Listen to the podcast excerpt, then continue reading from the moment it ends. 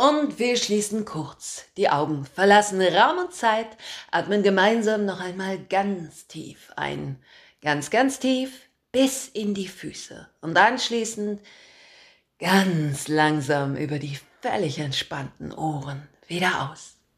Hallo erstmal. Schön, dass du da bist. Herzlich willkommen. So hörst du es auch. Ein Durcheinander ist es hier. Einmal heißt es, nun nur noch im Zwei-Wochen-Rhythmus Sendung und Lesung und nun wieder nicht, nun wieder eine normale Folge. Na was denn nun? Nun, es ist gerade so, dass mein Rundmund-Manuskript, es hat inzwischen einen neuen Titel bekommen, auf Verlagsebene geprüft wird. Geprüft heißt nicht, dass ich mein Ziel bei der Verlagssuche erreicht habe, aber es heißt im Prinzip so etwas wie Recall. Und nun weiß ich in diesem Zusammenhang nicht, ob ein potenzieller Verlag damit einverstanden wäre, wenn der Text bereits ähm, im Vorfeld als Audio veröffentlicht wurde. Drum und weil ich es zeitlich geschafft habe, heute wieder eine Folge in gewohnter Weise. Ich wünsche viel Spaß und gute Unterhaltung. Schütze mich von Ich und Ich vom Album vom selben Stern. Es war vor ein paar Tagen an einem Mittag. Ich hole die Kinder mit dem Auto vom Kindergarten ab. Mit dem Auto deshalb, weil der Kindergarten im Nachbarort ist. Und viele Kinder, die von dort abgeholt werden, haben ebenfalls einen etwas weiteren Nachhauseweg, als dass sie ihn zu Fuß bestreiten könnten. Entsprechend kommt es in der Straße vom Kindergarten täglich zu Bring- und Abholzeiten zu einem erhöhten Autoaufkommen. Jedenfalls vor ein paar Tagen war es so, dass ich meine Kinder bereits angeschnallt auf den Rücksitzen untergebracht hatte und gerade mit ihnen nach Hause fahren wollte, als ich mir gegenüber. Nein, Moment, ich möchte es anders formulieren, bildhafter. Also es war vom Prinzip her so, wie in einem dieser alten Westernfilme, mir gegenüber von Angesicht zu Angesicht, noch aus einiger Entfernung, aber doch schon auf Augenhöhe kommt am anderen Ende der Straße ein Wagen zum Stehen, und allein durch die Art, wie der Wagen zum Stehen gebracht wird, herrscht eine plötzliche, eine alles mit Angst überdeckende Stille. Es war original wie im Western, wo der Cowboy oder besser noch der Sheriff vom Pferd steigt, um für Ordnung zu sorgen. Genauso war diese Situation auf der Straße vorm Kindergarten.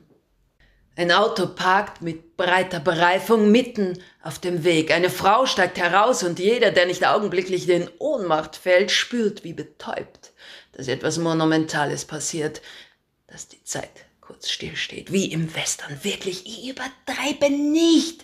Es wehte ein Hauch von Wind und ein paar lebensmüde Grashalbe wirbelten über die staubigen Wiesen nebenan, aber ansonsten bewegte sich nichts.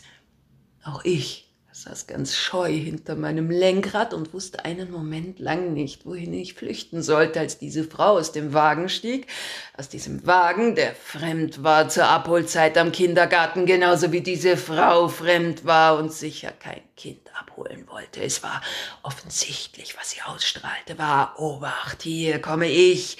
Sie hatte Ärger mitgebracht, das sah man überdeutlich. Diese Frau mit dem Habitus eines Sheriffs, der mit scharf geladenen Colts einen klar definierten Auftrag zu erfüllen hat, diese Frau Sie trug zu meiner Überraschung weder Stern noch Hut, aber ich konnte es fühlen. Es hätte tödlich sein können, sich ihr in diesem sagenumwobenen Moment leichtfertig und ungefragt in den Weg zu stellen. Sie war vielleicht um die sechzig. Sie hatte die Ärmel aufgekrempelt, ihr Gang war entschlossen und hart. Sie echauffierte sich laut über die Art, in der hier geparkt wurde. Wohlgemerkt, das muss ich dazu sagen, war sie streng genommen die einzige, die mit ihrem Geländewagen die Straße tatsächlich blockierte bzw. einen regelrechten Hindernisparcours daraus machte. Sie aber stürmte wutentbrannt mit Ziel auf einen unscheinbaren roten Kleinwagen an mir vorbei. Es ging ihr darum, das teilte sie laut gestikulierend mit, den Fahrer dieses roten Kleinwagens unverzüglich zur Raison zu bringen. Und ich wollte ihr gerade noch etwas zurufen, aber sie hörte es nicht. Sie war so derart in Rage mit Worten aus meiner zackhaft heruntergelassenen Autoscheibe gar nicht zu erreichen. Und dann, weil ich mich einerseits nicht mit ihr anlegen wollte, die Kinder außerdem Hunger hatten und ich die Straße den anderen Müttern in ihren Fahrzeugen freigeben musste, fuhr ich davon. Und so weiß ich nun leider nicht, wie der Western vom Kindergarten zu Ende ging die Information, die ich der aufgebrachten Dame aber gerne gegeben hätte und nicht konnte, sie war jene, dass das Kind, was jeden Tag mit einem roten Kleinwagen vom Kindergarten abgeholt wird, ein Kind ist, was leider nicht laufen kann und es vermutlich auch nie lernen wird. Der Kleinwagen, der die Dame so aufgebracht hatte, stand recht unmittelbar vorm Kindergarten, allerdings ohne jemanden in der Durch- oder Weiterfahrt zu behindern. Und ich habe mich gefragt, wie man auch ganz unabhängig von der Information um das Kind derart außer Fassung geraten kann, dass einem die bloße Parkplatzsituation vor einem Kindergarten so aufregen kann, wie man es schafft, aus dieser Situation heraus, die einen streng genommen überhaupt nichts angeht, so außer sich zu geraten und vollends die Haltung zu verlieren. Und dann fiel mir ein, dass wir uns meistens am schönsten und engagiertesten über die Fehler der anderen aufregen können, die eigentlich unsere eigenen sind. Und so beschloss auch ich in der Dame, die ich eben noch hier als eine Art Sheriff betitelt habe, stattdessen nun lieber eine außerordentlich kultivierte, höchst einfühlsame Frau in den besten Jahren zu sehen, die einfach einen kurzen, schlechten Moment hatte, als sie ihr Auto so leger und mitten im Weg stehen ließ, um für Ordnung zu sorgen. Schütze mich vor Größenwahn und Arroganz, halt mich fern von falschem Glanz, mach mein Ego sanft und rein, lass mich wie klares Wasser sein Schütze mich vor Eifersucht und Neid. Gib mir Geduld und auch mehr Zeit. Lass mich die Drogen übersehen und lass John Lennon wieder auferstehen. Ich wär gern besser als ich bin.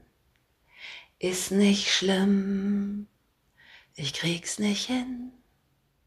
Dafür zünd ich die Kerzen dann von beiden Seiten an. Jeder hat wohl Eigenschaften und Verhaltensweisen, die zuweilen als störend empfunden werden.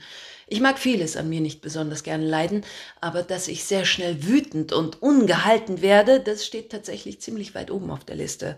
Ich würde es gern ändern, aber es gelingt mir nicht. Oftmals gehen Wut und Traurigkeit oder Verzweiflung mit mir Hand in Hand.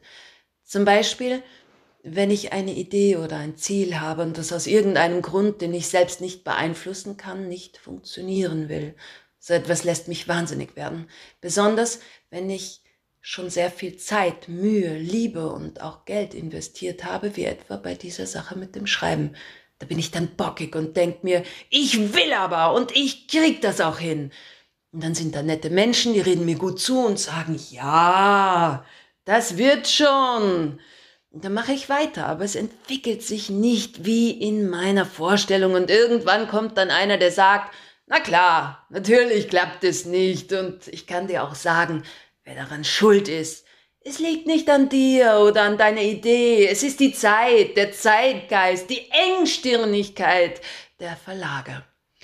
Und dann ist man, dann bin ich zunächst einmal wahnsinnig erleichtert, weil es nicht an mir liegt und froh, dass jemand anderes die Schuld trägt und sauer und wütend bin ich natürlich immer noch. Und wenn man diese Wut dann zu lange zirkulieren lässt, dann bricht sie sich irgendwann vielleicht an völlig unpassender Stelle Bahn, wie bei der Sheriffsfrau in der Parkplatzsituation vorm Kindergarten oder bei mir.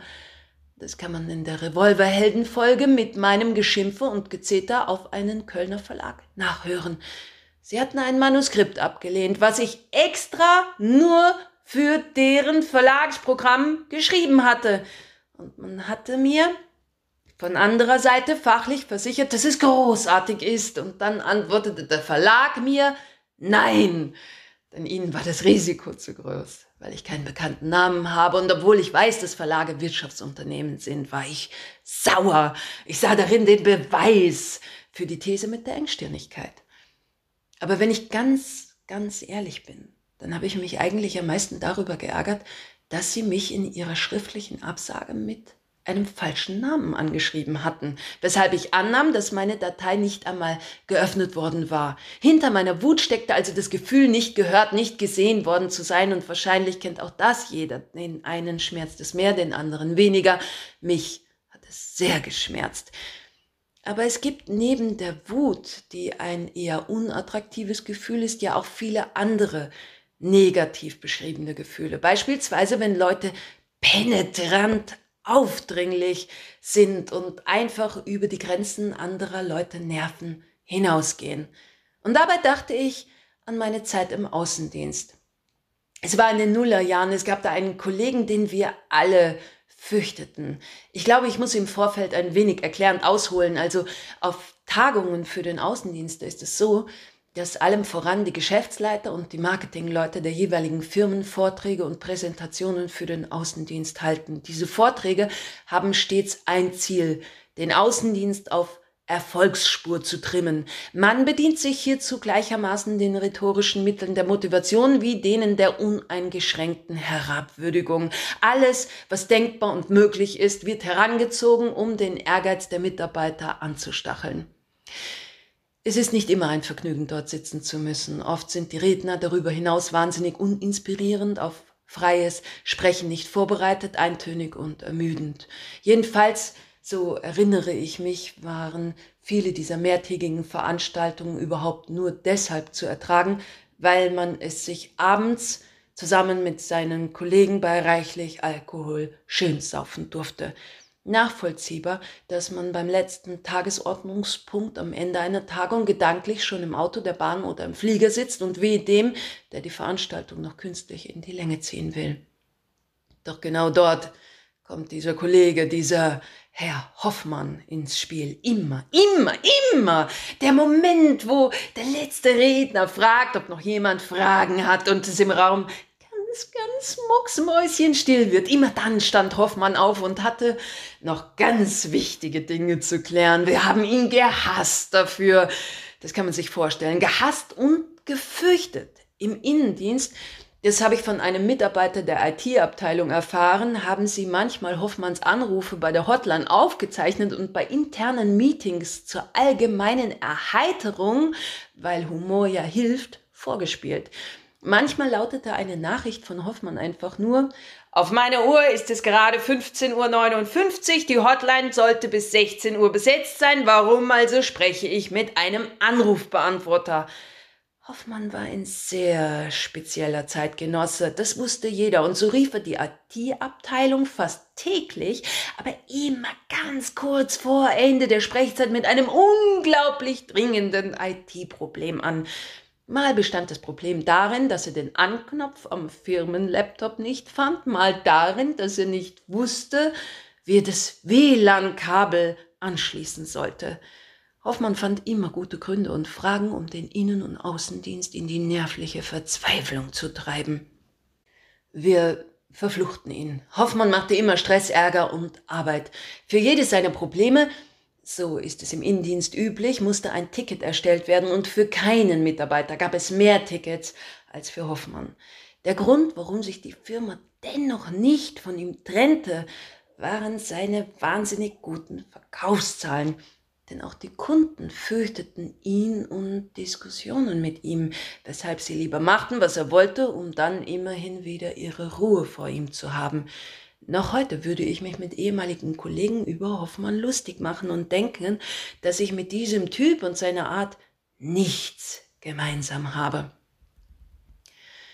Aber dann fiel mir etwas ein, also dieses Manuskript, was ich ja eben schon erwähnt habe. Es ist thematisch eine Art Hörst du es auch Text, nur eben nicht mit einem Song je Künstler, sondern ein komplettes Buchmanuskript über einen Künstler und drei seiner Alben. Und da lag es nahe, den Künstler persönlich anzuschreiben. Nun, die Kurzfassung. Er meinte, ja, ich könne es ihm schicken, findet er interessant, liest er sich durch. Doch dann antwortete er nie wieder. Nun wusste ich, weil ich viel über ihn recherchiert hatte, dass man über ihn sagte, dass er unzuverlässig ist. Es soll Leute geben, zu denen er gesagt hat, ich rufe dich gleich zurück, und dann vergingen sieben Jahre oder mehr. Da wusste ich, dass ich so lange nicht warten wollte und nahm an, dass es nicht schaden könnte, ihn an das Manuskript, was er lesen wollte, noch einmal zu erinnern. So tat ich es, auch ein zweites Mal, ohne eine Reaktion zu erhalten. Nun, wenn jemand nicht antwortet, kann das natürlich viele Gründe haben. Vielleicht hat er die E-Mail gar nicht gelesen. Also würde es sicher nicht schaden, auch noch eine dritte Erinnerung zu mailen, dachte ich. Naja, wenn man schon dreimal geschrieben hat, dann kennt man die E-Mail-Adresse ja praktisch im Schlaf. Und wenn man bedenkt, wie viele Mails täglich versendet werden, dann ist es ja nur sinnvoll, wenn man seine eigene regelmäßig erneut ganz oben auf den virtuellen E-Mail-Stapel drauflegt. Und wenn man das dann so 10, 20 Mal gemacht hat, ohne dass etwas passiert, ohne dass eine Reaktion kommt, dann trägt man sich mehr und mehr mit diesen leichtsinnigen, mir doch scheißegal Gedanken.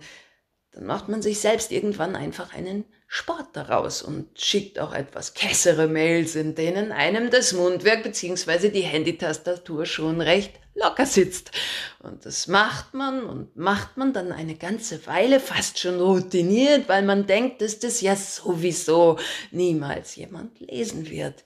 Man macht es einfach weiter, obwohl man mit der Sache an sich, also mit diesem Manuskript, längst abgeschlossen hat macht man weiter, einfach nur, weil es inzwischen Spaß macht, weil man es kann und weil es eine Eigendynamik entwickelt hat, aus der ich, wenn ich ganz ehrlich sein soll, tatsächlich schon wieder ein neues Buch machen könnte. Und als mir das klar wurde, da habe ich dann aufgehört, ihn anzumelden. Denn genau darin scheint mir auch der einzige Schutz zu liegen, in der Selbstreflexion. Schütze mich vor Überheblichkeit. Lass meinen Blick offen und weit. Ich weiß genau, um was es geht, dass es sich nur um Liebe dreht. Ich wär gern besser als ich bin, ist nicht schlimm, ich krieg's nicht hin. Dafür zünd ich die Kerzen dann von beiden Seiten an. Ich weiß genau, um was es geht, dass es sich nur um Liebe dreht. Wo immer du auch bist, es ist okay, so wie es ist. Und so zünd ich die Kerzen dann wieder von beiden Seiten an. Durch diese Geschichte habe ich verstanden, dass es nur eines gibt, was uns wirklich zuverlässig schützen kann vor Neid, Eifersucht, Größenwahn, Arroganz, vor Überheblichkeit und Rechthaberei, vor all diesem Negativen. Die Selbstreflexion. Wir können uns überhaupt nur mit Selbstreflexion vor uns selbst schützen. Niemand sonst wird das schaffen, außer wir reflektieren uns gelegentlich selbst und wenn wir dann wissen, dass wir einen Fehler machen, den wir an anderen ablehnen und uns somit bewusst werden, haben wir die Chance, damit aufzuhören. Und wenn wir das tun, dann müssen wir uns für vergangene Taten trotzdem nicht in Grund und Boden schämen. Wir können der Erkenntnis in uns danken. Und wir können uns mit dem Gefühl von Wut, was wir gerne ein wenig zähmen würden, aussöhnen, indem wir sagen, ja, ich wäre gern besser, als ich bin. Es ist nicht schlimm, ich krieg's nicht hin. Dafür zünd ich die Kerzen dann von beiden Seiten an. Und genau das werde ich jetzt auch tun. Bis zum nächsten Mal.